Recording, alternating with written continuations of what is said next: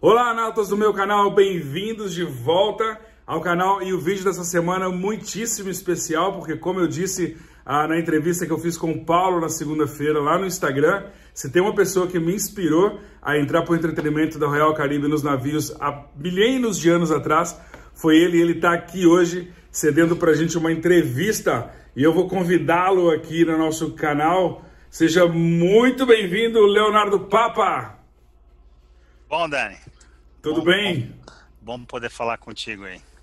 Ah, obrigado por, por ceder esse tempinho seu uh, no meio dessa quarentena.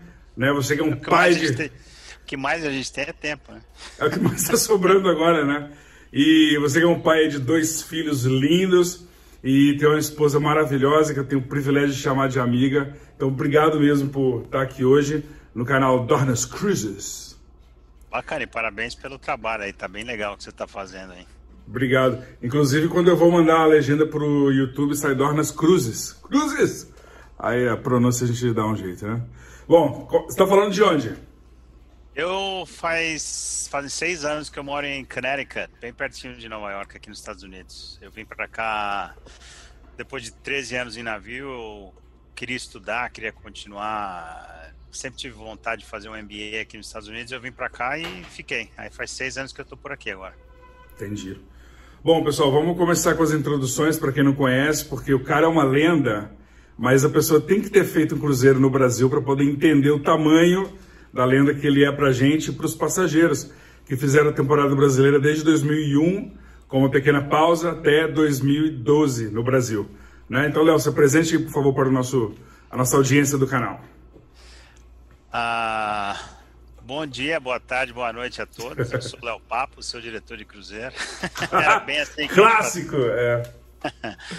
Eu, não, meu nome é Léo Papo, eu trabalhei em navios na Royal Caribbean por 13 anos, né? Como você bem falou, comecei em 2001. Na, na volta, foi quando o Splendor veio para o Brasil pela primeira vez, né? Não na primeira temporada, mas na segunda temporada. É, a primeira temporada foi uma temporada bem curta do Splendor, uhum. a 99 para 2000, eu dois, 2000 para 2001. Eu entrei a bordo 2001, foi a, a segunda temporada do Splendor, que ele ficou um pouco mais de tempo no Brasil. Uhum. E, e fiquei, fui ficando, aquela coisa, né? Geralmente a gente trabalha em navio, tem sempre aquela coisa, ah, vou fazer um contrato, ver o que dá. É. E seis meses viraram 13 anos, eu fiz uh, boa parte da minha carreira uh, na Royal Caribbean, foi uma empresa que sempre tive o maior orgulho, o maior privilégio de, de, trabalhar com bastante saudade, inclusive até hoje. Uhum. E fiquei, né? A gente mudando de navio, mudando de cargo, crescendo, tendo oportunidades e tive o privilégio de fazer muitas temporadas no Brasil. Né? Comecei no Brasil em 2001, uh, 2002. Depois o navio ficou um tempo sem voltar para o Brasil, ficou acho que 5, 6 anos, se não me engano, Sim. sem voltar. Nós retornamos em 2008, 2009, se não me engano, com o Splendor de novo. É, então eu comecei lá atrás, em 2001, como parte da equipe de animação, voltei já em 2009 como diretor de cruzeiro, já, uhum. já era diretor de cruzeiro na companhia fazia um tempo, só que fora do Brasil. E aí fizemos 2009, 2010, 2011, 2012, né? Splendor, o Vision e o Mariner, foram os três navios que eu, que eu, que eu tive a oportunidade de fazer temporada brasileira. Certo. Só para entender a cronologia, quando que você entrou na Royal? Eu entrei em 2001 mesmo. Foi, engra... foi engraçado porque naquela época, hoje em dia é bem diferente. Naquela época, como o navio era a primeira temporada que eles queriam fazer com uma cara mais brasileira mesmo, hum. então eles contrataram muitos, quase todo o staff do Brasil, músicos, os shows e tudo. Então meio que vim naquele pacote, né? Eles fizeram uhum. entrevistas, eu lembro na época a gente fez entrevista naquele que era o Hotel Mercury, ali na 23 de maio, na, em São Paulo. Eu acho que é ele virou, ele é de uma outra marca hoje em dia, mas eu lembro que tinha muita gente. Nós fizemos a uh, entrevista ali, embarcamos praticamente todos juntos, né? Fizemos aquela temporada. Depois daquela temporada, muita gente saiu e muita gente continuou. Então eu comecei em 2001, na temporada brasileira, 2001, 2002, né? A temporada do Brasil era sempre uhum. aquela que começava em novembro, novembro. Ah. e até depois do Carnaval.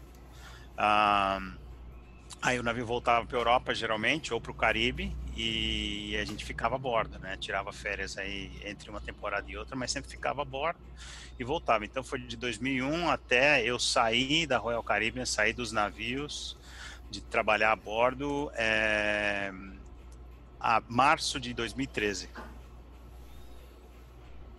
Sem nenhuma folga, sem nenhuma folga no sentido de não saí da companhia nesse, nesse período todo. Tirava as minhas férias. Só as férias regulares, é. Foi, foi direto esse tempo todo. 13 anos aí de carreira, praticamente. Caramba. Bom, então o Gustavo já foi seu primeiro emprego na Royal. Foi, foi. Eu entrei, a história de eu entrar em navio foi uma história bem engraçada. Eu estava fazendo uma pós-graduação em São Paulo de administração hoteleira. Uhum. E eu tinha um professor que eu gostava muito, porque ele trabalhava com consultoria, era uma coisa que na época eu achava que eu, que eu, que eu queria fazer. Então, certo. eu trabalhava em projetos com ele, ele tinha uma empresa de consultoria. A gente tinha até uma conversa, digamos, avançada na época em relação a trabalhar com ele, trabalhar na empresa dele. Eu trabalhava em hotéis em São Paulo na época, fazia auditoria noturna. Então, eu trabalhava das, das, 7 da, das 11 da noite às 7 da manhã. Caramba. É um horário terrível. É. Horrível. E ele chegou um dia para mim com um anúncio de jornal e falou assim: pô, eu acho que isso aqui tem tudo a ver com você, eu acho que você deve ir lá e fazer a entrevista. Aí aquilo ali me deu meio, pô, o cara, né, semana passada falou que de repente eu poderia trabalhar na empresa dele e tal, uma coisa que eu, que eu tava super animado, e agora ele fala para ir fazer uma entrevista dessa.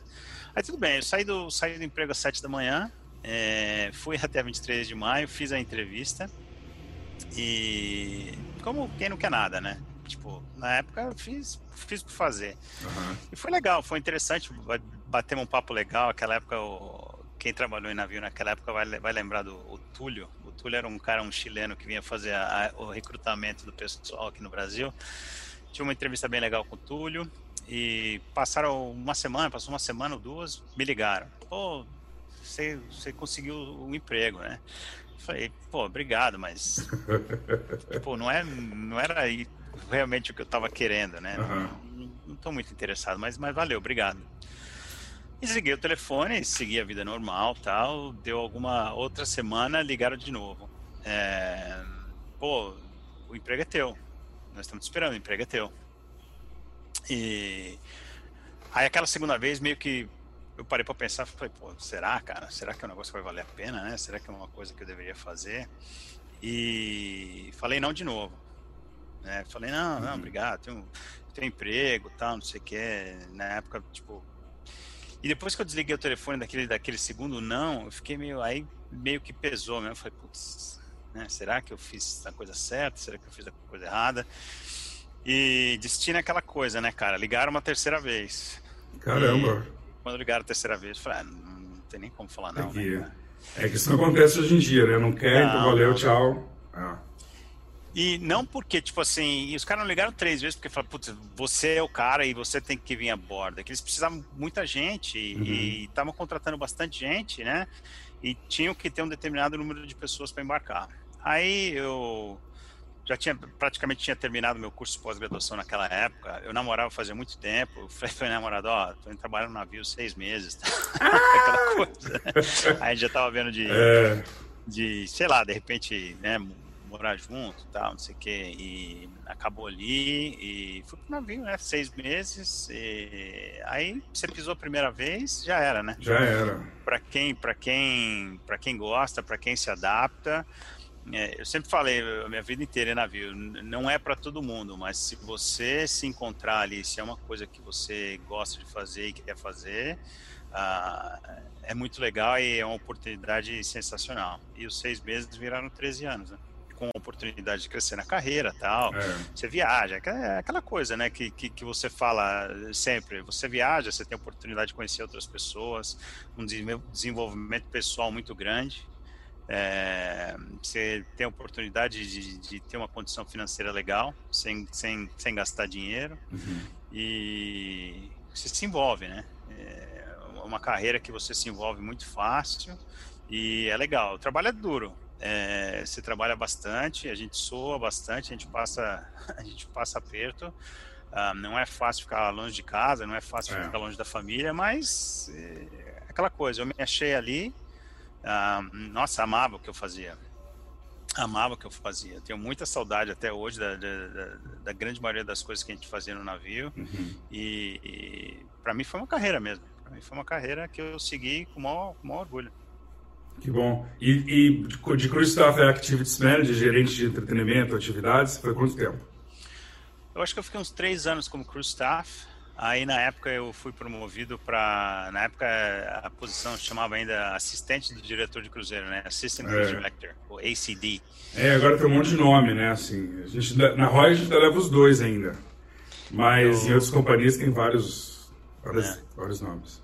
Fui promovido para ACD. Um, fiquei no navio um, como Assistant Cruise Director. Aí trocaram, nesse meio tempo, trocaram o título para Activities Manager. E eu estava no Voyager of the Sea, cheguei para fazer um contrato no Voyager e eu já tinha combinado com o escritório de Miami que eu viria para fazer dois meses a bordo, porque meu irmão ia se casar. Uhum. Falei, pô, fazer dois meses a bordo e eu vou para casa de férias, né? Vou para o casamento do meu irmão e volto. É, nesse meio tempo, aquela coisa, era perto do Natal, alguém ficou doente, teve que sair, um cruise director lá no. não me lembro aonde, num outro navio o cruise director que estava no meu navio, o diretor de cruzeiro, teve que sair e falaram: é, é, você, é você. E aí você fica com aquela, pô, é a oportunidade é. que eu tenho agora de ser promovido, mas eu tenho o casamento do meu irmão. É. E no final das contas eu tive que fazer a escolha difícil, fiquei no navio, fui promovido, uhum. peguei aquela oportunidade, né, abracei, não pude ir no casamento do meu irmão, que foi uma coisa acho que nos 13 anos da minha carreira, uma das coisas que, que, que realmente eu senti demais. Uhum. Ah, mas foi, é, a oportunidade foi aquela. Depois disso aí, eu fui promovido e, e fiquei, acho que como oito anos, se não me engano, eu fiquei no total como, como diretor de cruzeiro, oito ou nove. Não, é engraçado como é que acontecem essas coincidências, né? Na época, quando, eu, quando eu apliquei para gerente, eu tinha aplicado e tinha postado. Naquela época, a gente postava a gente é velho, viu, gente? A gente postava no Sedex, não mandava link, não. A gente postava um pacote, um DVD. Quem não sabe o que é DVD, dá um Google aí. É... é, a gente mandava para Miami, eu estava na Europa para poder virar gerente de atividades. Eu mandei no, na segunda. No dia seguinte, o meu gerente me liga e fala: Daniel, você vai ser gerente. Eu falei: Mas o pacote nem chegou lá na, em Miami. Ele falou: Não, é que o pai do diretor morreu, eu vou subir para diretor, você vai subir para gerente. E aí eu subi, no dia seguinte que eu subi, meu pai faleceu. Aí ficou aquela dúvida, vou para casa, fico aqui, dá tempo de chegar em casa. Aí na matemática das horas de voo, acabou que mesmo que eu viesse, não ia dar tempo de ver o funeral, de ver nada. E aí eu acabei optando também por ficar lá, porque eu não ia poder estar presente, né? Mas falei, ah, já tô aqui, não vou conseguir chegar, não vou. Mas trabalhei com a cabeça daquele jeito, ah, né? É. E aí, gente, essas renúncias fazem parte da carreira, né? O pessoal acha que é só tirar foto em Mykonos né? e subir em Nova York, Dubai, mas tem a parte das renúncias que a gente faz que, são os prós e os contras né, da profissão. É, é, essa parte de você tá longe de casa é aquela coisa, né? É o glamour e o que tem por baixo daquela foto do Instagram. Na minha época nem Instagram tinha, né? É, não, tinha... não eu, tenho, eu, tenho, quase nada registrado aqui e já podia ter um, uma bíblia já de coisa, né? Mas a gente não, tirava foto né, naquela época para isso. E você está longe de casa, é, existe esse sacrifício, né? Você cresce como pessoa, você cresce como Muito. indivíduo, você cresce, você aprende a ter um respeito pelas pessoas e pelas culturas que estão ali do seu lado, que passam a ser parte da sua família naquele seu dia a dia, né? É, é. É, pelo fato de você não ter a sua mãe do lado, seu irmão do lado, seu melhor amigo, seu pai, né, é, tio, avó, então todas essas coisas fazem que, que, que você que cresça um vínculo emocional com, com as pessoas que estão do seu lado. E o cara que está do seu lado é o indiano, o paquistanês, o, ah. o americano, o canadense, o alemão, é, é, é, tudo, né? É o muçulmano, é o judeu, é o católico. Então, isso é para mim é o que eu carrego até hoje até o, e até o fim da vida que eu vou carregar de maior valor que eu pude levar comigo no navio. É porque é, é difícil, também, né? né? É difícil achar um, uma profissão, uma carreira que você conviva tão de perto com tudo, né? Porque não só no dia a dia, mas tem as, as celebrações, a própria, o próprio idioma deles que você acaba aprendendo umas frases assim de, de idiomas que você jamais estudaria. Então, é. acho que é uma oportunidade única, né? E, eu, e hoje em dia, né, existe tanta intolerância no mundo, né? Tanta as pessoas é, que, que crescem na rede social, é, qualquer opinião é a opinião que, que as pessoas formam, é, qualquer informação errada eles vão usar para formar opinião. Acho que você tem a oportunidade, isso não teve preço na, na minha formação como indivíduo, né? Uhum. De, de poder conviver com essas pessoas e poder aprender e você ter a curiosidade de conversar. A pessoa também tem a curiosidade de falar como é que são as coisas no Brasil, né? Como é que você foi é. criado? Como é que eram as coisas dentro da sua casa? Então isso é muito legal. Isso é uma coisa que realmente a gente carrega. Uh, é difícil você falar para pessoa que você que está querendo trabalhar em navio, que você fala assim, pô, o que eu posso te mostrar que é, provavelmente vai ser na sua cabeça, você vai reconhecer mais rápido é, você vai ganhar dinheiro, você vai conhecer o mundo, você vai trabalhar bastante, mas debaixo disso tudo, você vai levar uma experiência de vida com você que, pô, vai te preparar para qualquer situação né? O jogo de cintura, é, esse respeito pelas pessoas e você se adaptar e poder é, fazer, ter uma solução para os seus problemas rápido assim, pô, tripulante de navio não tem ninguém que faça melhor que tripulante de navio. Não tem, isso tá, tá apto a fazer qualquer coisa. Eu falo no, nos vídeos do canal, no Instagram, que tripulante, depois que sai do navio, pode trabalhar em qualquer coisa. E aí você vê o pessoal reclamando, ah, eu tô trabalhando muito, de 10 a 6, de, sei lá, de 8 a 6 e apesar de ter fim de semana, apesar de ter fim de semana, a gente não tem fim de semana, né?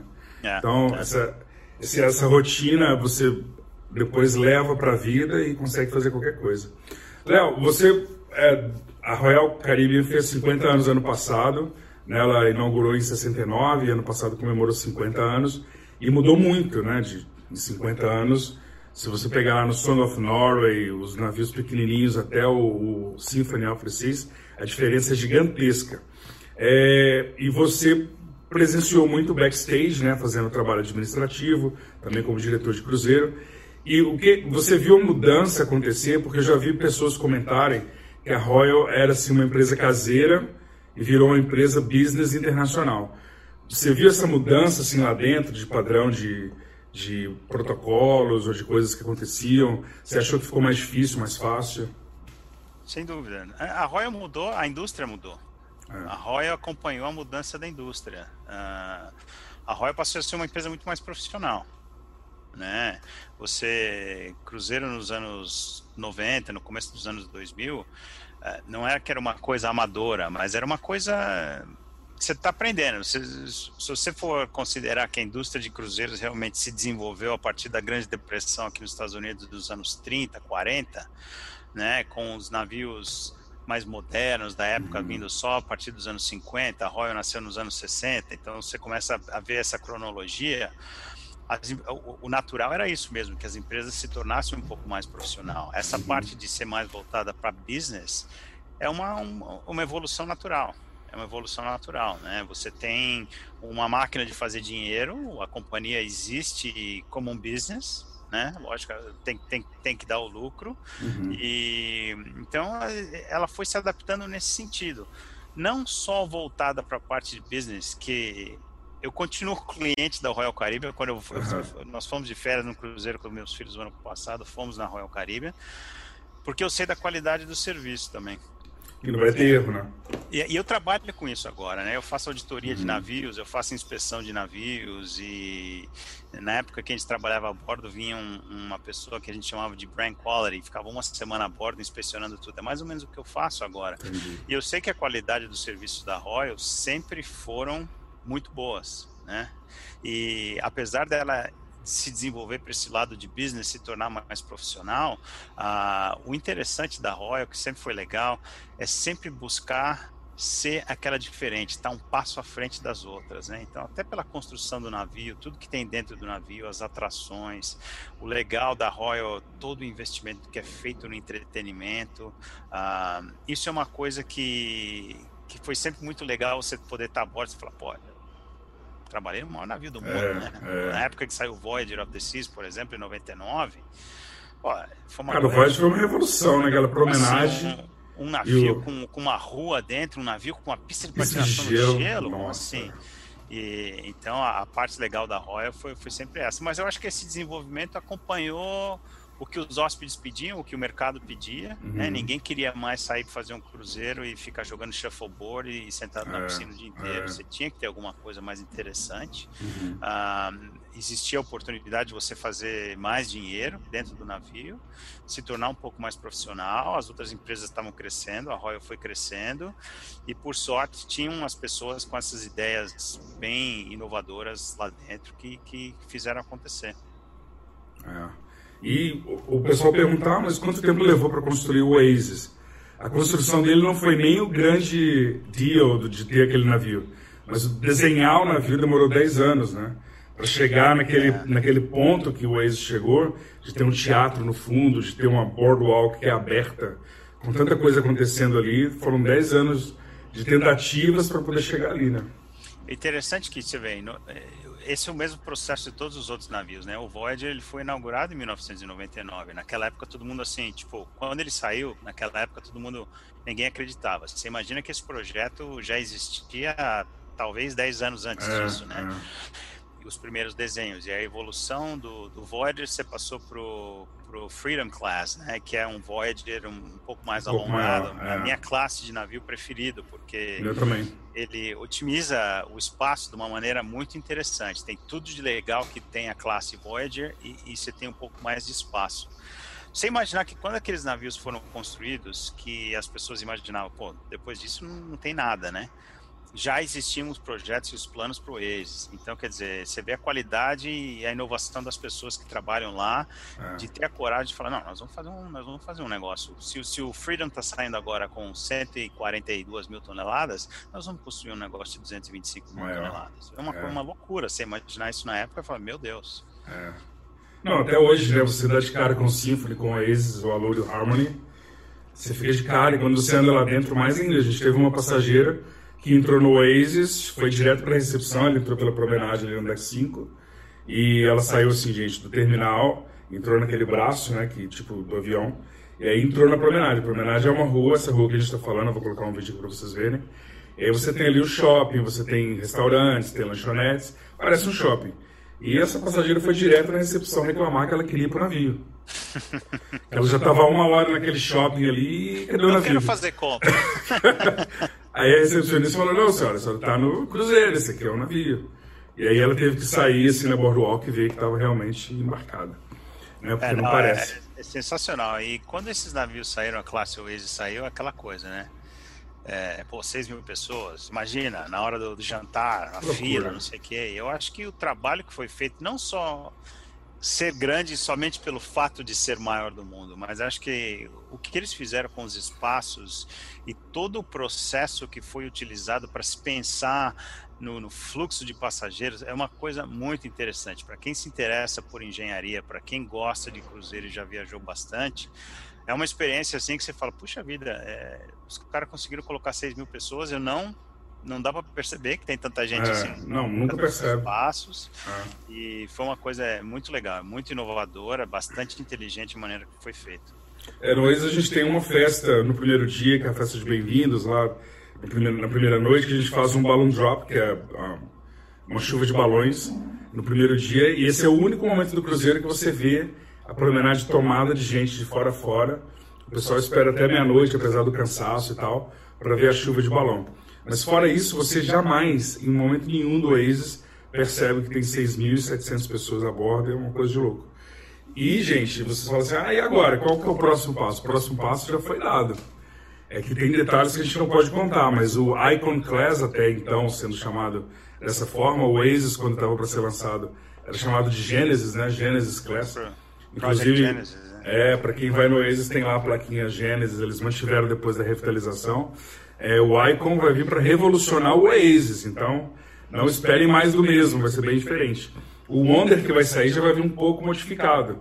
Né? Ele já tem, parece já tem um painel de LED no fundo, já tem fotos já mostrando, ele vai ter um parque infantil diferenciado no, no deck de piscina, onde tinha dois flowriders, a gente vai ter um deck só de criança, com neon, uma coisa muito linda. A tendência já mudou também, né? Acho que o antes é aquela corrida pelo maior do mundo, né? O maior é, navio, o maior navio. É. Eu acho que agora você vê os navios, por exemplo, como o ano passado nós fomos no, no Anthem of the Seas, eu fui no lançamento do o primeiro dessa classe Anthem, o Quantum uhum. of the Seas, quando ele uhum. saiu, e você vê que ele já tem um, ele já vai para uma direção, né, mais eficiente em termos de energia. Ele tem um entretenimento feito de uma maneira diferente, aquele salão no fundo, 270. É. Então, a corrida acho que passou, mudou em vez de ser o maior, agora é uma coisa um pouco mais diferente, o que faz mais sentido para o passageiro quando ele está a bordo, né? É. Ah, e é muito legal. Esse é um navio muito gostoso. Nós, nós moramos aqui perto, né? Então dá para ir de carro. Uhum. O navio sai de New Jersey e pô, é uma experiência muito legal. As crianças adoraram e é um navio que tem quatro dining rooms diferentes, por exemplo, uma coisa que é difícil você imaginar né? Como é que funciona? Você pode chegar a qualquer hora, qualquer dia, em qualquer dining room, quatro, quatro, menus diferentes em cada um deles. Legal. Ah, ou seja, dá mais aquela flexibilidade que o hóspede gosta. Isso é, é uma coisa que no Brasil as pessoas gostavam bastante, né? De as opções. Hora, né? é. as opções, você ter essa flexibilidade. Eu fiz um cruzeiro ano passado no Natal em outra companhia e realmente você ficar preso no horário é muito ruim. Então a gente acabava optando por opções mais bem flexíveis. A gente fica na piscina até mais tarde, aquele perfil mesmo de brasileiro, né? Fazendo cruzeiro. Dorme, vai dormir 6 horas da manhã porque saiu da balada, aí acorda uma, é férias, almoça, né? fica na férias, né? Férias. É que o americano tira férias um pouquinho diferente, né? Acorda cedo, é. vai correr, vai pra academia, dorme 10 e meia da noite o americano não tira os 30 dias corridos, como é comum no Brasil e, no, e na Europa, né? O americano ele tira picado. Então Picadinho. você sai uma semana, depois daqui a alguns meses você tira mais outra semana. O férias é bem mais curto, então você tem que aproveitar o máximo que dá. O negócio é você socar o máximo de atividades eh, no, no dia para fazer render, né? É. E, Léo, essa mudança dos, dos, navios, tecnologicamente falando, né, os navios hoje têm um Wi-Fi mais rápido que em muitos lugares no mundo para atrair justamente os millennials que não vinham fazer cruzeiro, porque muita gente ainda tem na cabeça que cruzeiro é coisa de velho, quer ficar sentado vendo o mar, jogando dama, e hoje a Royal tem para provar que os navios são muito mais do que isso. Né? Começando pelo próprio Wi-Fi que você tem ali disponível, quando compra o pacote ao incluso, você não tem que se preocupar com, com quantos mega você gasta, porque muita companhia está fazendo isso, né? Vende pacote de dados, aí você baixa uma foto, acabou seu pacote. Então lá não, lá você paga por dia ou pelo cruzeiro e tem Wi-Fi uh, o tempo inteiro, Wi-Fi muito bom. E as atrações, né? Broadway Show, uh, o próprio Bionic Bar, que é bem, uma coisa bem millennial, né? E aí você, você, você enxerga essa mudança na tripulação, assim, a gente chama a nossa geração de geração raiz, né? Aquela geração que estava ali para tudo. E hoje, hoje, no navio, eu vejo que mudou, porque hoje você fala alguma coisa com eles e eles assim, eles são incríveis, sabe? Eles trazem, os milênios, eles trazem coisas para a companhia, em termos corporativos falando, que você não, não, às vezes não enxerga. Mas, por outro lado, tem aquela coisa meio, aquela coisa meio Nutella, né? Assim, ah, é que eu não estou meio acostumado a fazer isso. E no navio não tem isso, mas você chegou a ver essa mudança assim na tripulação, não? É, lógico. O mundo mudou, né? O mundo mudou. Gera... Essa geração entrando no mercado de trabalho, não só no navio, qualquer lugar que você qualquer vai, lugar. você encontra mais ou menos isso aí. O, você falou desse negócio de atrair milênios no navio, uma coisa bem legal que eu vejo muitas companhias fazendo agora, não só as ofertas dentro do navio, mas as excursões também. Acho que eles uhum. deram uma revitalizada no programa de excursões. Você se lembra alguns anos atrás, você chegava no navio, era sightseeing, né? Tipo, tour no ônibus aqui, o tour no é. ônibus ali. Agora tem tanta coisa bacana, tem tanta coisa muito legal. Você vai para não sei aonde, para uma fazenda privada e vai aprender a cozinhar com o chefe e vai colher as coisas na horta, sabe? Umas coisas assim super Diferente, é. imersão, né? é. né? É, o, o, que o pessoal está bem interessado agora, imersão de experiências que são autênticas, né? Você vai conhecer o cara que realmente mora lá, você vai ver como, como é a vida nesse lugar, nesse país, né? Uhum. E eu, eu achei isso bem interessante. Em relação às pessoas que trabalham no navio, acho que tem um pouco disso. Trabalhar no navio, a gente sabe que nunca não é fácil. Existe muita regra, né? Se você é uma pessoa que pelos, pelos motivos corretos, né? Não é porque existe regra simplesmente pelo fato de ter, ter regra, existe muita, muita relação à segurança envolvida. Então você precisa ter regra. Você é. precisa ter as coisas que aconteçam tudo certinhas, porque caso aconteça uma emergência, as pessoas saibam o que elas têm que fazer. E se você for uma pessoa que não gosta de regra, é, começa a ficar um pouco complicada, né? Uhum. essa geração, é, eu acho que é uma geração que questiona tudo muito. Eu vejo pelos meus filhos, e é que eles ainda nem são millennials, né? Hum. Estão muito longe. Você imagina quando forem adolescentes. É. Mas é, tudo se questiona, tudo se questiona. Você tem essa habilidade de ter tudo na palma da sua mão, com internet, com YouTube, com Google. Um, você estava falando um desses dias aí sobre as pessoas preparando as pessoas para trabalhar no navio, uhum. né? Pô, pensa na nossa época quando a gente entrou em navio. Eu entrei no meu primeiro navio, eu nem sabia para onde o navio ia. Eu não tinha a menor ideia para onde o navio ia. Sabia nada. Que era um né? navio, sabia aquilo é. que eu tinha que fazer, mas não sabia. Hoje em dia, olha a quantidade, até o seu canal, a quantidade de informação que você Muito. consegue ter antes de chegar a bordo. Então não é que você vai chegar a bordo e falar, ah, e como eu fiz? Pô, tá, e o que eu faço agora? E minha cabine, eu tenho uma cabine? Eu durmo numa cabine? Onde é, onde é que você vai é. colocar para dormir aqui, sabe? Eu não, tinha, eu não tinha ideia de nada. Eu esperava que, pô, com sorte vai ter lá uma caminha para mim, uma, uma cabine, é. né? Hoje em dia você tem tanta informação na palma da sua mão, é YouTube, é muito conteúdo, conteúdo bacana como que vocês fazem, que, que, que as pessoas têm disponíveis. Então as pessoas ficam acostumadas com isso. Você tem a resposta pronta na palma da sua mão, é tudo imediato, é muito pouca paciência, né?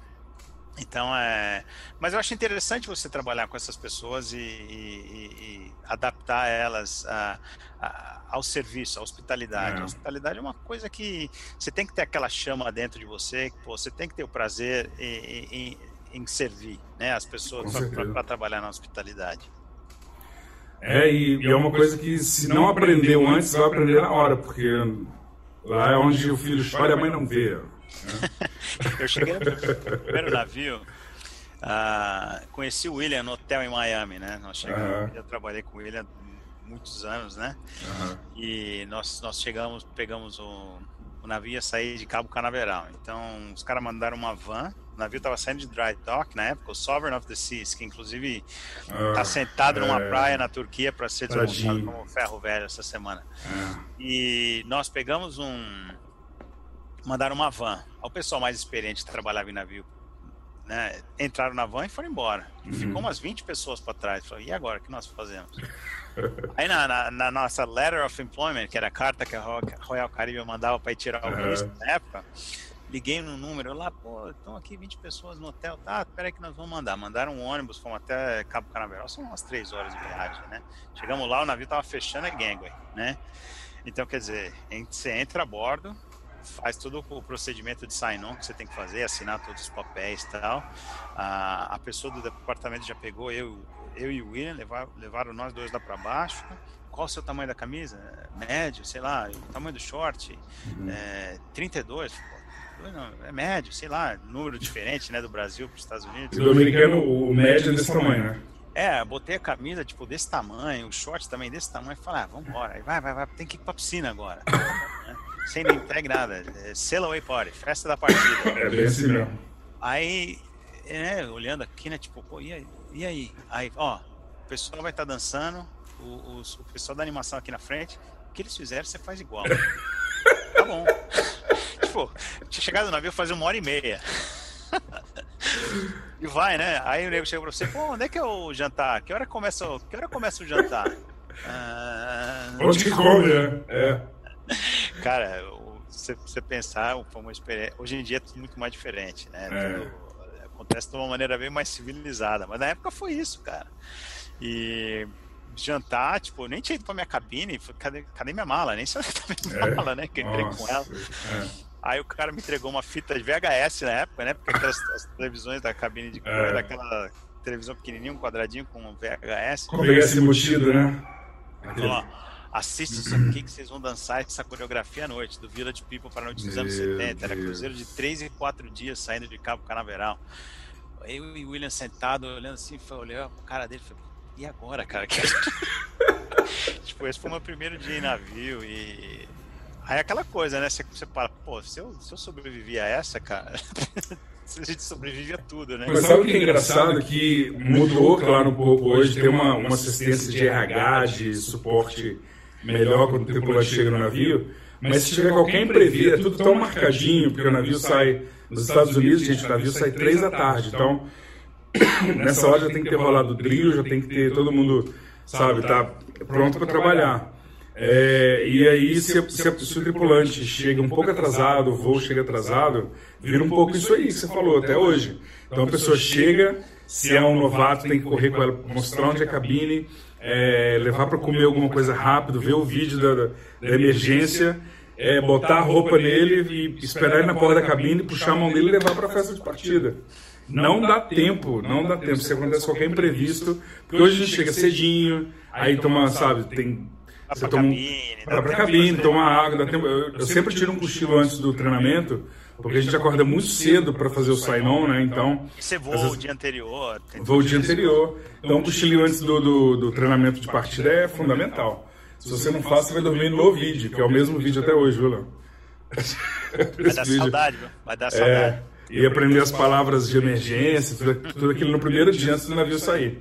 E, mas, cara, tá, tá melhor mesmo, assim. Eu tive uma, uma crew britânica que foi nesse esquema. Ela chegou e corre daqui, apresenta a cabine, faz o chip tour, leva para conhecer tudo. Quando chegou na, na, na, loja de uniforme, ela disparou a chorar. Chorava copiosamente.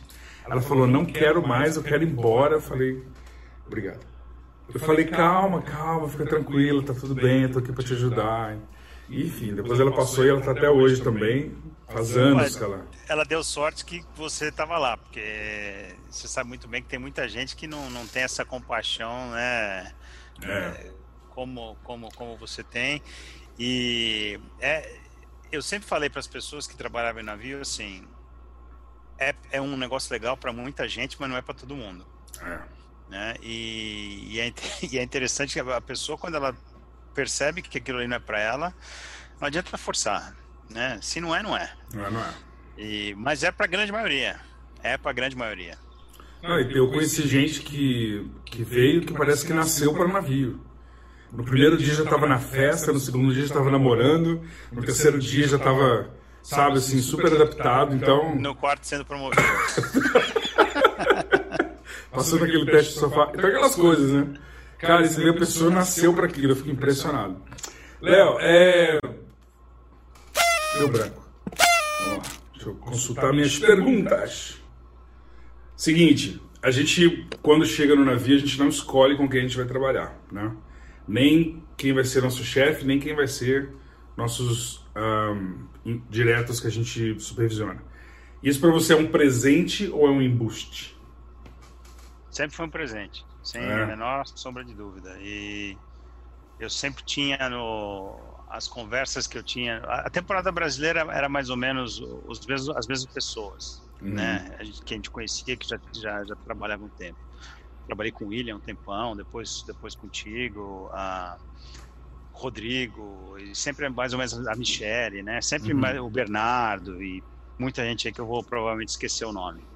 Ah, Ronaldo Costa, o Serginho, todo esse pessoal que ficou na temporada fazendo temporada brasileira durante um grande tempo. Uhum. E na Europa era sempre aquela coisa assim, tá, agora você vai para tal navio, tem alguém que você quer levar, um, algum dos seus managers, né, o pessoal do teatro, tal, que você queira levar. Eu sempre falei, eu não faço questão nenhuma, eu trabalho com todo mundo. Eu acho que até hoje tem sido assim, porque a gente sempre aprende com as pessoas, né? É, uhum. Então, por mais se elas forem difíceis, você aprende sobre relacionamento, né? Você aprende uhum. como lidar em situações assim. Então, para mim, sempre foi um presente. Sempre, sempre gostei de, do desafio de trabalhar com pessoas que eu não conhecia, o que me deu a oportunidade de conhecer pessoas sensacionais. Né? Show de bola. E você e o Patrício, talvez foram os diretores de cruzeiro que eu trabalhei, mais calmos do planeta. Assim, o mundo pode estar acabando, que o tom de voz é aquele calmo, assim. Acho que eu vi você alterado uma vez com o Production Manager. Eu falei, caralho, o negócio foi feio, porque foi uma vez na vida. O que, o que, qual que é o segredo de, estar num ambiente caótico quando uma coisa sai do lugar? Porque no navio, gente, isso é bem comum. Tipo, muda o porto, alguém está doente, não pode trabalhar. Um técnico de, de som, de luz não está disponível porque está doente ou porque não está ali. Aí as coisas meio que um pouco saem do lugar. Qual que é o segredo ali para manter a calma e fazer o passageiro não enxergar o que está acontecendo atrás. O passageiro não tem nada a ver com o que está acontecendo, né? com o problema hum. que está acontecendo. Ele pagou para estar tá ali de produto, férias. Né? É. Né? Começa aí. Então, você sempre tem aquela coisa, né? Tipo, do palco para fora, é, tá tudo ótimo, é sorriso, bom dia, né? Tem que as pessoas falam, pô, vocês estão sempre sorrindo, né? Todo dia assim, não. É. Tem dia que é pedreira, tem dia que é pedreira, mas a gente deixa na cabine e deixa para trás. Eu tô sendo pago ali, tô fazendo a coisa que eu gosto, que é fazer com que as pessoas tenham né, a férias que, elas, que vai ser aquelas férias inesquecíveis uhum. e eles não tem nada a ver se eu tô tendo um dia ruim ou não, né? É, se eu é. briguei com alguém. E, e, gritar, cara, a partir do momento que você tá numa posição de, de poder, cara, você depende de muita gente, né? É, navio é uma das melhores definições para trabalho de equipe, né, cara? Você não uhum. consegue fazer nada sozinho. Não é aquela coisa que você Verdade. fala assim, tá aqui que eu vou fazer, daqui. Não é, então, é questão de respeito, né, cara? É, você, você fazer o que. não fazer o que não gostaria que fizesse com você. Exato. Ah, e outra, é pela sua própria sanidade mental, né? Ficar estressado com cada coisinha que acontecer. É, não dá, né? Maluco. Ficar maluco. E tempestade, Léo, eu já tive algumas boas, de ver bastante coisa acontecer no navio num tempo ruim. Qual que você já passou? Qual lugar que foi? Você lembra bem? Eu lembro eu peguei o furacão Vilma na Flórida. É, que foi um, um daqueles cruzeiros que era para ser de três noites, acabou sendo um de seis, eu acho, porque a gente não conseguia voltar. Uhum. Uh, cruzeiro para lugar nenhum, né? Não conseguia é. parar em nenhum porto. E a entrada do. A gente saía de, de Fort Lauderdale, né? E a entrada do porto fechou com um banco de areia. Então levou uns dois, três dias até os navios limparem a entrada do porto, destruiu Cozumel. Eu lembro que nós não tivemos que cancelar o cruzeiro seguinte uhum. e nós voltamos para Miami, enchemos o navio de suprimentos e fomos para Cozumel só para entregar os suprimentos para o pessoal da ilha, porque a ilha tinha sido completamente destruída. Ah, em relação à tempestade, essa foi pior. Não teve nenhum risco a bordo, né? Estávamos bem, o navio tem a habilidade de desviar de furacões. É, mexe, balança, mas em nenhum momento houve risco à vida de ninguém. Ah, que bom.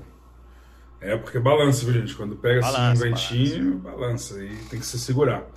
Léo, você acompanhou a evolução, e acho que uma parte da involução da temporada brasileira em relação ao número de navios presentes aqui na costa do Brasil e você acompanhou como poucos a parte burocrática assim de ter realmente a companhia no Brasil. O que, que você acha que trouxe naquela época os navios para cá? E o que, que você acha que levou eles embora? E o que, que precisa fazer para trazer eles de volta? Ah, o que trouxe foi a combinação de uma economia acelerada no Brasil, né?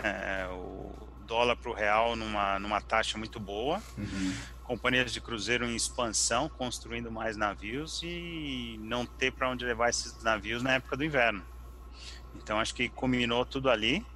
Em relação à infraestrutura e operar no Brasil sempre foi difícil, mas é uma coisa que no final das contas valia a pena para as companhias de cruzeiro uhum. trazerem os navios para o Brasil. Me lembro me lembro de ter dia em Santos, por exemplo, com oito, nove navios. Sim. Né? No, no pico Sim. da temporada, não, não, me lembro qual ano, mas me lembro de oito, nove navios. E... Eu acho que de 10 e 11, né? Na época que o Mariner veio, uma antes estava bem. Tinha é, 27 foi, navios na temporada. Foi o pico, foi o pico realmente da temporada da, no, no Brasil. E, e, o que contribuiu bastante para que os navios fossem embora do Brasil foi a expansão do mercado asiático, né, da China que até Sim. aquele momento praticamente não existia. não existia. Então, você tem países como a China entrando com dinheiro para construir infraestrutura, uh, portos novos, né? É, um, um, mercado consumidor gigante, com poder de, de gasto. De gasto, então, é. você, você quebrou mais ou menos a temporada brasileira aí.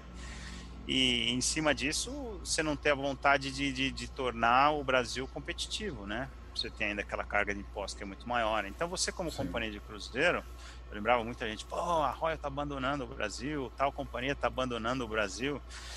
Você, como companhia de cruzeiro, tem que mostrar resultado financeiro? Você vai para um lugar onde tem uma infraestrutura nova e te dá isenção de imposto? Ou você vai para um lugar onde é, é complicado operar e você ainda tem que pagar mais imposto? É. Como empresário, você tem que pensar no bolso, né? É, então acho que a expansão do mercado asiático foi determinante aí também para afastar muitos navios do Brasil. É, agora tem projetos de, de privatização dos portos, inclusive o de Santos, né, que é o principal aqui da América Latina. E vamos ver né, se com a mudança aí de, de, de saída do, do estado dos portos, a coisa melhora por aqui, né? Tomara, tomara, tomara. Né? Porque é uma, é, uma, é uma opção de, de lazer. O Brasil é um país único, né? Você tem a costa inteira com tanto hotel e resort aí, principalmente no Nordeste. Mas não é todo mundo que, pode, que tem condição de pegar um avião, ir para Bahia, ir é. para o Ceará, né? Para outros lugares. Então, um navio, você meio que quebra metade dessa.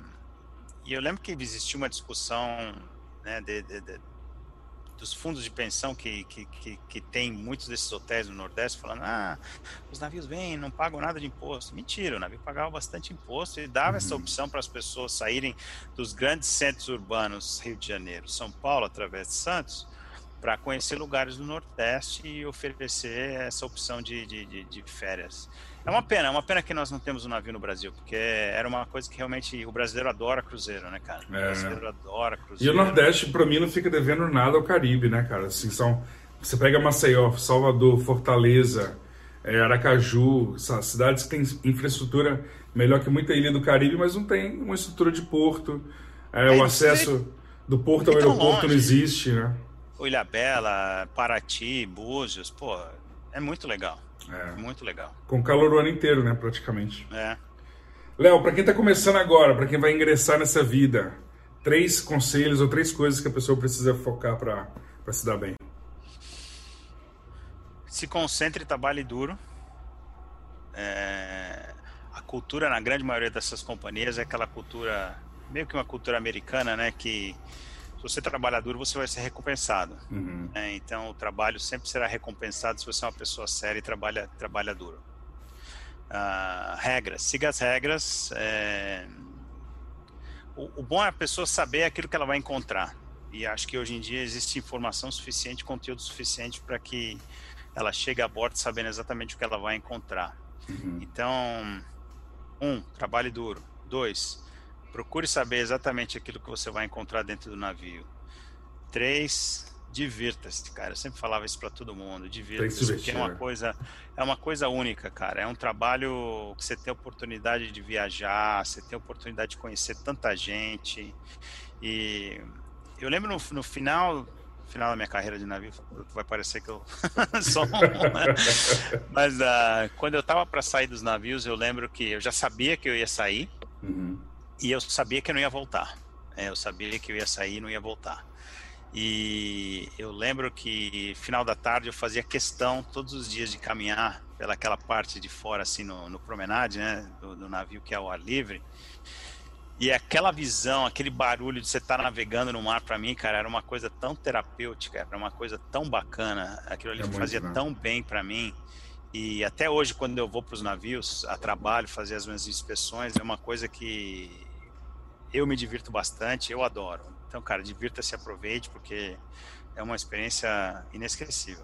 Eu, gosto muito até hoje de, de tirar um tempinho no fundo do navio e ver o rastro, o barulho e ver o caminho que o navio faz na água que fica, né, um bom tempo. E você começa a viajar naquilo, ver uns pensamentos assim, faz muito bem, né? Show, Léo. Fazer um, olha, vamos fazer agora um quadro Marília Gabriela. Vai ser um bate volta. Eu vou te dar uma palavra, tu manda outra tá bom? Ping pong. Um filme.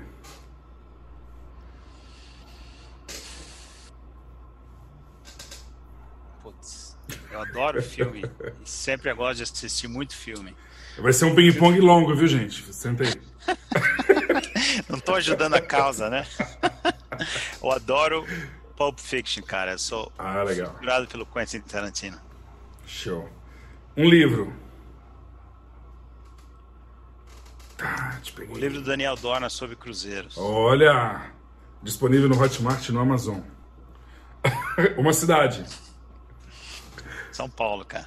São Paulo, São Paulo é tudo, né? Você sabe que eu demorei a, a, a ir para São Paulo para me divertir, né? Eu acho que eu peguei um trauma em 2000, quando eu fiquei três horas parado num trânsito. E eu voltei a sair em São Paulo em 2015. Nesse meio tempo eu fui muito pro Rio, Salvador. Eu não via é, São Paulo como turismo. Eu não via São Paulo como turismo. Mas depois que eu conheci São Paulo, não consigo sair de lá. A Bárbara, minha esposa, sempre foi a mesma coisa. Ela ia para São Paulo quando ela tinha uma loja de roupa e odiava, né? É. Trânsito, não sei o quê. É. E quando nós começamos a namorar, que ela ia para São Paulo, eu comecei a levar ela para outros lugares, aí ela realmente começou a gostar de São Paulo. Eu tenho muita saudade de São Paulo, mas eu tenho muita saudade de São Paulo da época que eu morava lá, nos anos 90, né, começo dos anos 2000. É, é mais tranquilo, né? É, mudou muito. Mas eu tenho bastante, tenho bastante saudade de São Paulo. Um prato, uma culinária das todas que você já provou no mundo. Pizza, cara. Pizza, pizza, pizza em Nápoles. Quer lugar? Cara, quanto é, eu pago e quero ir para lá agora comer uma pizza. Não, e barato, né? 10 euros você come a melhor pizza de Nápoles, né? Ah, ah pizza, cara, pizza. Uma série de TV. Ah, La Caça de Papel. Excelente. Ah, também. Terminei de assistir a quarta temporada esses dias. Sério? a hora da próxima, é. Nossa, a gente saiu, já foi vendo, já comeu ela de um dia pro outro. Muito bom, cara. Outra boa é Billions, já viu Billions? Já, já vi um pedaço já. Não vi ela inteira, mas vi um pedaço. Mas muito triste, viu, gente? Foi interrompido pelo coronavírus, faltando cinco episódios para acabar. Os cinco anos que durou esse seriado. Foi interrompido, faltando cinco episódios. Uma tristeza. Uma banda. Brasileira? Tanto faz. Engenheiros do Havaí. Sempre gostei bastante de Engenheiros do Havaí. Nossa, o Papo é Pop, eu tinha esse disco. O vinil, bolachão. Alguém que te inspira. Barack Obama. Ah, legal. Show. Ó, essa é para posteridade, hein? Vai ficar no YouTube para sempre. Uma mensagem para os seus filhos e para sua esposa. Um dia eles assim, ó, grandes, caçando coisa no YouTube, aí bota lá, Léo Papo, ó, papai. Aí tem uma mensagem. Fala aí. Ah, papai ama muito vocês. Ah, criança é uma coisa que muda a vida da gente bastante, né? Demais. E você ter a oportunidade de, de, de, ter esse amor que eu tenho pelos meus filhos e pela minha esposa é uma coisa indescritível, né? Eu, eu aproveitei muito meus anos de navio, meus anos de viagem, meus anos de, de estar no palco, aproveitar, ter uma vida muito mais calma agora, quieta, mas você poder ter a família do lado é uma coisa sensacional também. Show. Léo, para fechar. Papai ama vocês. Ah, que bonitinho. Léo, para fechar, uma mensagem para quem te acompanhou, para quem te viu trabalhando, para quem te viu com o microfone, que não saía do teatro, que terminava o teatro naquela fila para tirar foto. Manda uma mensagem para essa galera aí que te curtiu e, e vivenciou o Léo Papa. Ah, cara, é, é agradecer só, obrigado, né? Porque a gente fazia o. A gente fazia aquilo que a gente fazia, que é o que a gente gostava. E você ter a oportunidade, você sabe muito bem como é que é essa sensação de você ter a oportunidade de saber que você está fazendo aquele momento na vida da pessoa, um momento especial, é uma coisa muito poderosa, é uma coisa é. de um impacto muito grande. É, você ter as pessoas do jeito que elas chegavam, principalmente na temporada brasileira, que chegavam para você e falavam assim: pô, obrigado, cara, essa foi uma das melhores semanas da minha vida, pô, minha família adorou, não sei o quê. Meu tio nunca sai de casa, eu nunca vi ele se divertir tanto igual ele se divertiu aqui no navio. Escutar é, é, aquilo ali na hora, né? Às vezes você tá cansado e às vezes não registra, cara, mas é uma coisa tão poderosa, cara, você ter essa influência na vida das pessoas é uma coisa que eu sinto muita falta e foi isso que isso foi o combustível para 13 anos de carreira, cara. Uhum. Né? É, isso que dava aquela vontade, você fala, pô, não vejo a hora de voltar pro navio, cara, não vejo a hora de estar no palco de novo. É, eram as pessoas, a energia das pessoas, a, a energia que as pessoas te passavam. Então é agradecimento só, né? Porque foi, foi uma experiência muito legal. É porque nem todos vão ali só para turismo, né? Às vezes é para se curar de alguma coisa mentalmente e tal. Cada um vê... tem uma história, cada é. um tem uma história e você poder fazer parte daquela história é, é... Cara, nós não somos, nós não somos famosos, né? É, não é. tá na televisão, você não é uma figura pública, nada, mas você pensar que por semana, cara, você participava da vida de duas mil, três mil pessoas, hoje em dia muito mais com os navios maiores, é uma coisa muito poderosa. Muito, muito, muito. Léo, brigadão. Queria deixar aqui também registrado meu agradecimento em público por todas as temporadas que nós passamos juntos, pelos ensinamentos que eu tive o privilégio de, no meu primeiro contrato como gerente, ser seu gerente, ser seu assistente, e foi fundamental. Acho que eu não, não teria feito contratos uh, posteriores se eu não tivesse tido uma pessoa tão uh, firme, paciente e inspiradora para poder dar razão para continuar nessa carreira. Obrigado mesmo, valeu. E obrigado pela amizade, né? Que vai durar para sempre. Obrigado, é. Você... Beijo para Babi, para os meninos que eu amo de paixão. Fiquei eu e minha mãe aqui babando em todo mundo. Então, obrigado mesmo. Tomara que a gente se encontre rápido, né? Tomara, tomara. Desejando aí para vocês um retorno rápido aí às operações e queremos te ver de volta no navio o quanto antes possível. Valeu, deixa eu encerrar, galera. Obrigado, Nautas, valeu. Esse, esse áudio também vai estar disponível no Spotify, no canal Dornas Cruzes no podcast e aqui no canal do YouTube. Pode checar sempre que quiser para inspirar você que vai começar a vida de cruzeiro a chegar lá. Valeu, obrigado, tchau, tchau.